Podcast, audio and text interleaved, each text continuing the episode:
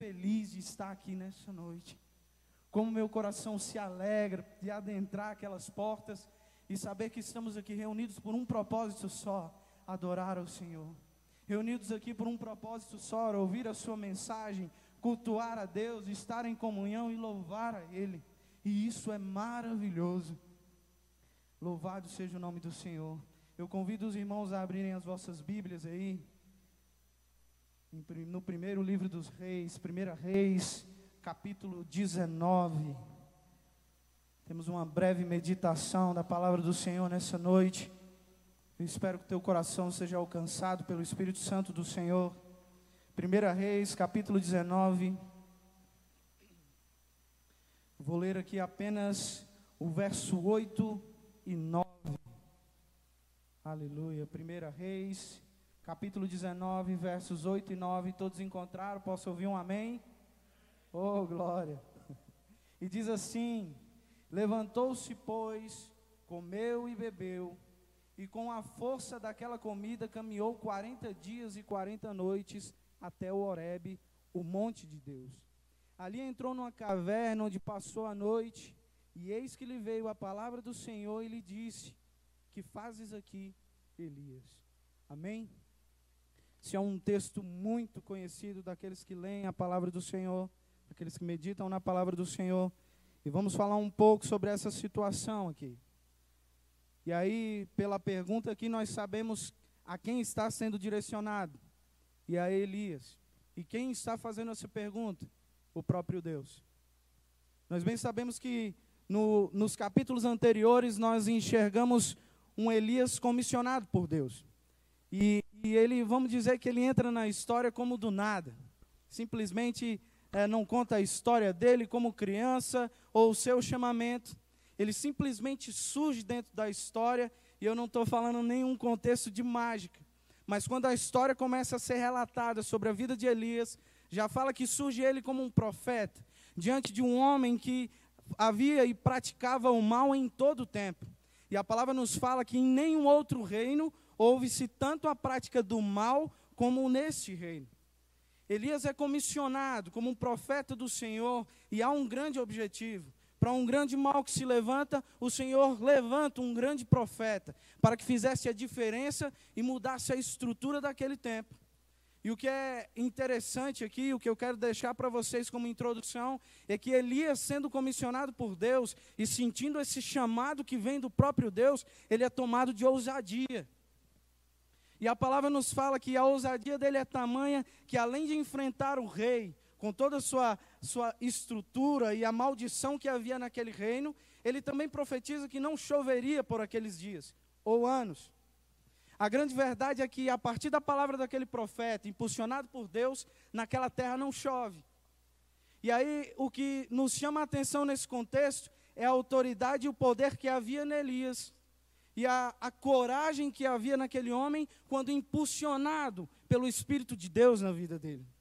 E quando ele profetiza, ele não fala de vãs palavras ou arriscando para que não aconteça. Ele fala com tamanha determinação e ênfase que nós observamos que não poderia vir de outro lugar senão a mensagem do próprio Deus através dos lábios daquele homem.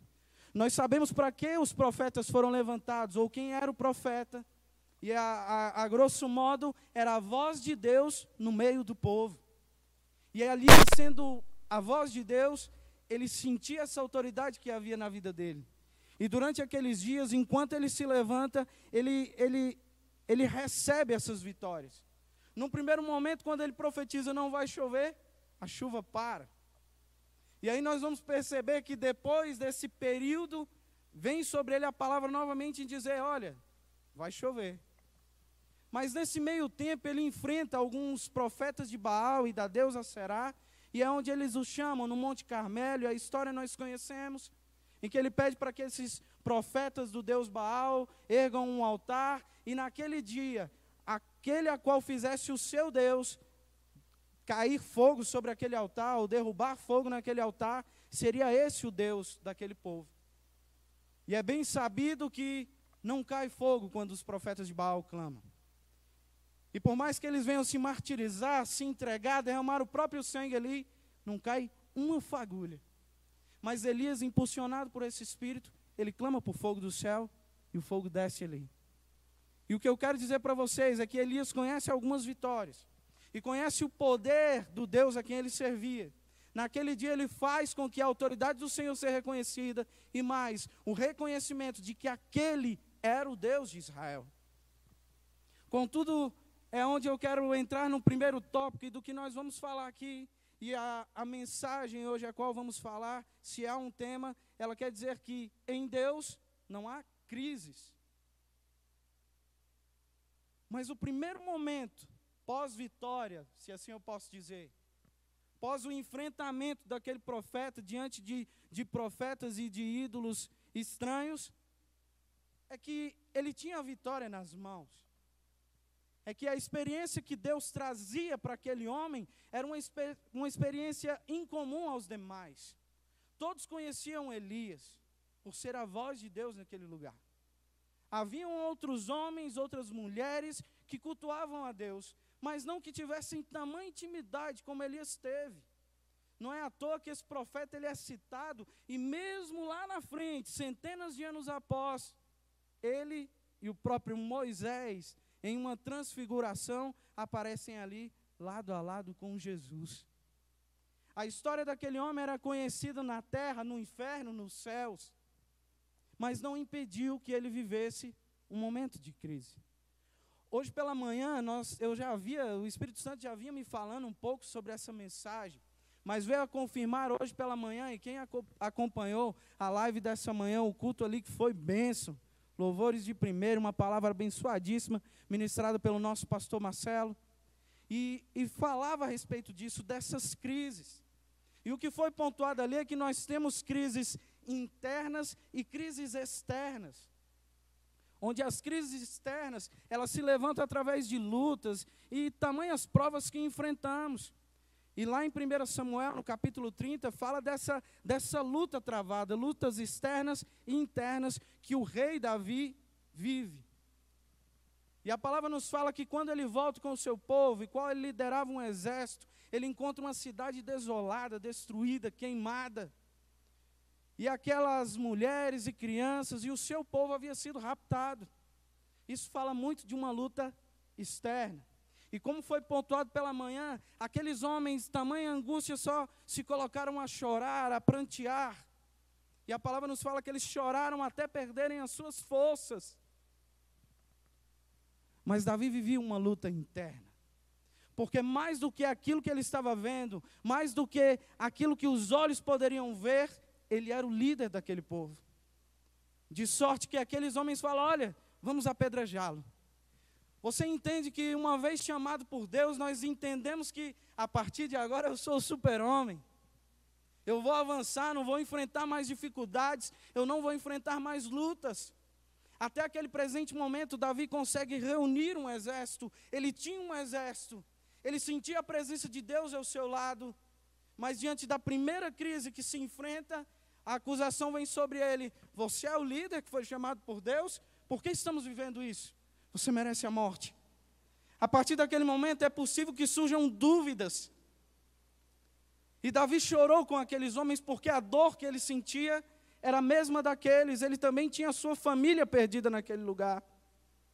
E a luta interna vem de maneira que ele também se prostre, também desaba em choro.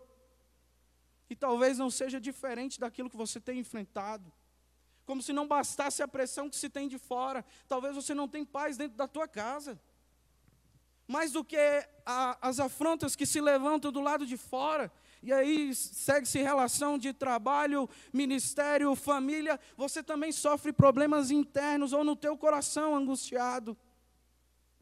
E talvez o questionamento que se faz, será que há algo a fazer? Será que eu, por mim mesmo, posso fazer algo?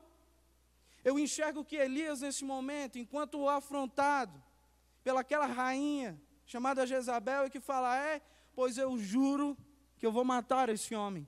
E a palavra nos fala que Elias foge. E até esse presente momento ele chega ao Monte Horebe. E mesmo diante de tantos livramentos, de tantas aflições que esse homem passou e de tantas lutas que ele combateu e obteve vitória, ele se encontra se sentindo só. Quantas vezes nós nos, nos sentimos desamparados? De sorte que tudo que queremos fazer, Carlinho, é nos esconder. Fugir sempre foi a resposta mais simples. Desistir sempre foi a resposta mais cabível para todo e qualquer momento. E assim como Davi, confrontado e sentindo, sentindo-se sem palavras e sem ações, chora, Elias entra numa caverna. E aqui nesse segundo tópico, não poderia falar de outra coisa. Tenho que fugir. O que é interessante aqui, diante dessa fuga, é que Elias, ele, por mais que seja um homem notável diante da intimidade que ele tem com Deus, ele enfrenta agora nesse momento um misto entre medo e talvez desânimo. Em algumas traduções eu via que dizia assim: Elias, tomado pelo medo, foge. Mas uma outra tradução diz: Elias, tomado pelo desânimo, foge. Tanto um pelo outro, meus irmãos, não são sentimentos bons. Eu acredito que todos em algum momento passaram por algum medo. E como é ruim sentir medo, não importa do que seja. Porque o medo ele nos amarra. Da mesma forma, o desânimo também. Eu sei que diversas situações nós sentimos desânimo. E o desânimo, assim como o medo, ele também nos amarra. Talvez você possa até mencionar, poxa, Elias foi um covarde nesse momento. Não vou discordar do teu pensamento. E pelo que nos consta aqui, realmente era uma atitude covarde, ele apenas fugiu. Esse é o primeiro pensamento que nós temos. Poxa, Senhor, eu não vou dar conta. E não importa se vão pensar que eu sou um covarde. Não importa se vão pensar que eu sou medroso.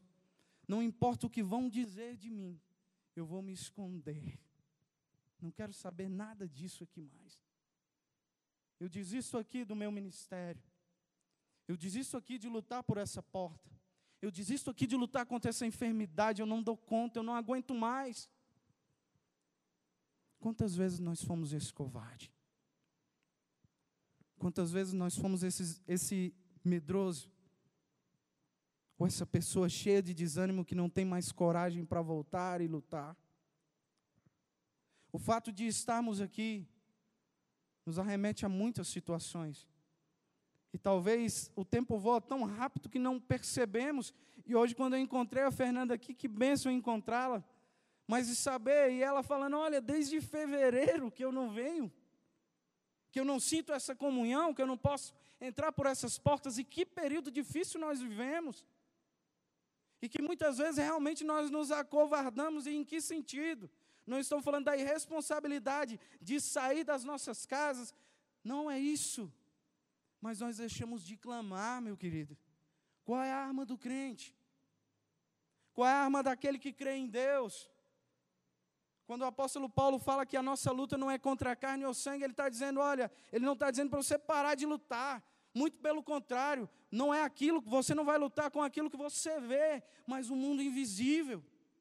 Sabe, Elias sofre esse conflito de alma, e ao, ao se enclausurar ou se esconder ali, eu percebo um Deus procurando por ele. E não é por acaso que Deus está passando ali. Oxe, Elias, você é por aqui, o que você está fazendo aqui? A verdade é que quando, Jesus, quando Deus pergunta isso a Elias, entenda-se como uma exortação. O que, que você está fazendo aqui? Quando Deus encontra com Elias ali, num primeiro momento eu enxergo, no mínimo, duas frustrações de Elias. Num primeiro momento, tudo que ele fala é se lamentar. E aí, meu irmão, não estou fazendo pouco caso daquilo que você tem passado, porque eu também passo dificuldades. Mas a grande verdade é que quando Deus o encontra ali naquela caverna, ei rapaz, o que, que você está fazendo aqui? Por acaso eu mandei que você viesse para cá? Ou você tem alguma ordem do alto, ou alguém que eu não conheço que falou, se esconda? Sabe, Elias parece um pouco daquele mimimi, não, estou guardando a tua palavra, eu sou zeloso demais, Deus. Parece um pouco da desculpa esfarrapada que nós usamos no dia a dia, né? Não, vou ficar aqui para não cometer pecados. Estou lendo a palavra, estou guardando. Como nós somos egoístas. Como nós nos colocamos em cavernas. E muitas vezes até falando: olha, eu só saio daqui quando Deus falar. Será que é quando Deus falar ou quando Deus falar o que eu quero ouvir? Muitas vezes o que mais nós precisamos é que o nosso ego seja massageado. O que mais nós queremos ouvir de Deus é aquele acalento, é aquele Deus carinhoso. Mas não é o que acontece com Elias aqui. Não no primeiro momento. Quando ele fala: O que você faz aqui, Elias? E Elias vem com, com essa desculpa dele de: Estou zelando pela tua palavra, eu sou o único que sobrou. Deus, ei, meu amigo, se levante. Eu não te chamei para isso. Você vai lá, você vai ungir Jeú, você vai ungir Eliseu, você vai ungir um novo rei para a Síria. Nós observamos que, primeiramente, antes de Deus acalentar aquele homem que passava por lutas internas ali, confrontos, Deus traz uma determinação e um propósito. Às vezes, meus queridos, o que nós precisamos não é nem tanto aquele, aquele afago. Tem muitos que precisam daqueles, me perdoe, mas aqueles bufetes, né? Acorda! O que Jesus estava trazendo e injetando ali em Elias era uma injeção de ânimo para dizer: os meus propósitos não se encerraram na tua vida. Da mesma forma, o Senhor te conduz aqui essa noite, assim como você que nos acompanha da tua casa. E hoje pela manhã, quando falamos, chega, houve um tempo de pranto, mas chega, é hora de levantar, recobrar o ânimo e agir. Nós vimos isso na figura de Davi no estudo dessa manhã, quando ele recobrou as suas forças e consultou a Deus. Quando eu falei a respeito de frustrações aqui, e no mínimo duas é o que eu enxergo aqui, num primeiro momento, ele, o Deus fala assim a Elias: Elias, por favor, para fora, eu quero falar contigo. E a palavra nos fala que vem um vento absurdo. Mas Deus não estava no vento. Após vem um terremoto que abala ali. Mas Deus não estava no terremoto. Em seguida, fogo, mas Deus não estava no fogo. Talvez quando nós pedimos que Deus fale conosco, tem que ser a maneira como queremos. Elias tinha essa experiência, ele viu o fogo do céu cair. Ele fala: ah, quer saber? Eu sei quem é Deus. Se ele vai falar comigo, o negócio vai pegar fogo aqui neste lugar. É perceber quantas vezes nós colocamos o poder de Deus, a sua ação, a sua autoridade dentro de uma caixinha. Do tipo, quando eu abri, surpresa. Deus tem toda a autoridade. Deus tem todo o poder e essa é a primeira frustração. Elias se engana quando acha que poderia determinar como Deus falaria. E no segundo momento, aquilo que citamos aqui em respeito à frustração dele em dizer: Olha, não é a forma como você quer. Se levante e vá fazer o que eu mandei. Se um dia eu te chamei, era para que você realizasse os propósitos que eu tenho para a tua vida, por onde quer que você vá. Sabe o que o Senhor quer trazer para nós nessa noite? É que não chegou o tempo do fim.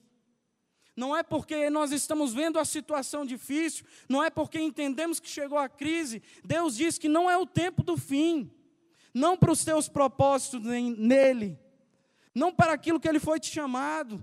Muitas vezes nós pensamos que os grandes propósitos de Deus é nos dar um bom emprego, é nos dar um status, quando Deus quer fazer muito mais através da tua vida. Ele quer ganhar a tua família, Ele quer te levantar para um ministério muito maior. Enquanto nós estamos pensando dentro da nossa casa, o Senhor te vê conquistando nações. Enquanto você enxerga a tua vida somente dentro de um quarto, orando e lendo a palavra, o Senhor te quer lá fora ou aqui mesmo, pregando o Evangelho, dizendo quem é esse Deus, ou o que Ele é capaz de fazer, mudar, ou o que Ele pode transformar na vida de alguém. No terceiro ponto, meus queridos, Deus não sofre crises. E por mais que isso pareça óbvio, é importante você ter isso martelando na tábua do teu coração o tempo inteiro. Porque tudo que pensamos é: Deus não está enxergando o que estamos vivendo? Será que Deus realmente não está vendo isso? Nós aprendemos hoje que através dessas lutas, Deus nos leva a um nível, a um grau de maturidade, para que possamos romper em nome dEle. Essa semana, na verdade foi semana retrasada o lançamento do teu single, né, pastor? Meu barco, não é isso? Procurem lá, viu, meus queridos? YouTube, Márcio J, Meu Barco. Uma canção que fala um pouco disso. Em Marcos 4, a palavra nos fala que Aqueles homens entram no barco. Em um determinado momento, as ondas começam a açoitar esse barco. E a tempestade é tamanha que aqueles homens sentem o cheiro de morte naquele lugar. O desespero deles é tamanho porque eles olham para o lado, vê tempestade, vê, enxergam ondas açoitando aquele barco. É, nós vamos morrer. E o desespero toma a vida daqueles homens até que eles lembram: Jesus está lá na polpa. E a palavra nos fala que eles chegam na polpa, olham embaixo e percebem Jesus dormindo com a cabeça no travesseiro. O desespero deles, você não se importa que nós morramos? Acredito que Deus só levanta esse povo incrédulo Aquieta-te. E a tempestade cessa. E vem a bonança. Talvez no nosso desespero, em meio a crises, nós esquecemos quem está no barco. Talvez em meio a dificuldades, nós preferimos nos esconder, nos ocultar de tudo e de todos, mas não conseguimos nos esconder de Deus. Ele nos vê. Assim como aqueles discípulos desesperados enxergaram um milagre de Deus naquela, naquele dia. E aí eu quero que os irmãos compreendam: não é que Deus está dormindo nesse momento, mas talvez falte você orar. Talvez falte você clamar. Aqueles homens clamaram por Jesus naquele dia. E quando ele se levantou, eles enxergaram a bonança, a calmaria, daquilo que a autoridade do universo pode fazer. Depois que Deus determina o que Elias deveria fazer, ele fala: Olha, só para que você perceba, você não está só. Eu mesmo cuidei de sete mil que não se dobraram diante do Deus Baal. Sabe o que eu enxergo isso? Não é só mais um número. Porque assim como Deus pessoalmente estava ali falando com Elias, talvez venha a imaginação de dizer: poxa, o próprio Deus falando com Elias, ele fala contigo todos os dias. E quando ele apresenta esse número de sete mil, eu enxergo o cuidado de Deus de contar quantos não desistiram. Eu enxergo o cuidado dele de contar um a um e dizer: olha, Fulano não desistiu, ei, vem para cá. Ei, Ciclano também não desistiu, vem para cá, você está comigo. Assim como Deus te chamou nessa noite para dizer: você está dentro desse número, dentro do cuidado de Deus, não desista. No Salmo 42, e para encerrar, eu convido você a ficar de pé. No Salmo 42, há um diálogo muito interessante. E o salmista, ele está ali dialogando com a sua própria alma. Isso fala muito do que passamos, das aflições, das dores. E ele fala como a corça anseia pelas águas. Eu tenho sede do Deus vivo. Eu tenho fome e sede do Deus vivo. E ali ele começa a se lembrar, e isso fala muito desse contexto.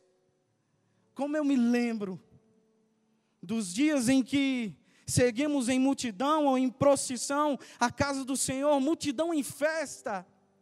Estamos indo cultuar o Senhor. Estamos indo buscar a esse Deus. Mas o desespero daquela alma o confronta dizendo: Onde está o seu Deus? E a resposta daquele homem para a sua própria alma: Ei, espera em Deus. Porque te abates, ó minha alma? Espera em Deus, pois ainda o louvarei. Este é o teu Deus. Esse é o Deus que não te desampara. Não compare o amor de Deus à crise que você está enxergando. Não tente medir as suas lutas com o amor de Deus, que cada coisa no seu quadrado, meu irmão. O Senhor está forjando o teu caráter. Ele está cuidando de você. Que nessa noite, essa palavra vindo do alto, seja como um bálsamo para a tua vida. Quantas lutas você enfrentou? E hoje você está aqui para louvar o nome do Senhor. Quantas dificuldades você enfrentou? Quantas vezes você se deparou com esse desespero de alma? E hoje você está aqui para dizer: realmente, o Senhor me livrou de todas as aflições, todas as angústias. Então convido você a fechar os seus olhos por um instante. Senhor amado e maravilhoso Deus, diante da tua palavra, eu quero invocar o teu poder e a tua presença neste lugar, ó Deus. E Senhor, mais do que essas pessoas que aqui estão, mais do que o número limitado de pessoas que aqui estão, eu creio, Senhor, que tu pode alcançar essas pessoas que estão acompanhando a transmissão na sua casa, ou mesmo pessoas que estão angustiadas nesse mesmo horário, ou por esses dias onde não enxergam saída onde enxergam apenas paredes, grades e se sentem encerradas dentro das suas aflições. Diante disso nós te clamamos, ó Pai, como aqueles discípulos naquele barco, Pai, clamando por socorro, e eu sei que tu nos ouve, ó Deus. Porque assim, Senhor, como tu se aproximaste de Elias no interior daquela caverna, tu se aproxima de cada coração nessa noite tu se aproxima diante de cada família nessa noite para dizer: ainda não acabou. Que a tua autoridade e o teu poder sejam reconhecidos, sejam vislumbrados pelo teu povo, ó Deus. E que nessa noite, todo grilhão, toda cadeia, Senhor, que tem encerrado o teu povo no desânimo, no medo, na angústia, na aflição, eu profetizo em nome de Jesus, seja despedaçado. E que a tua glória venha resplandecer sobre cada vida, sobre cada, cada um aqui nessa noite. Espera em Deus, louve a Deus, Ele é o teu Deus. Aleluia.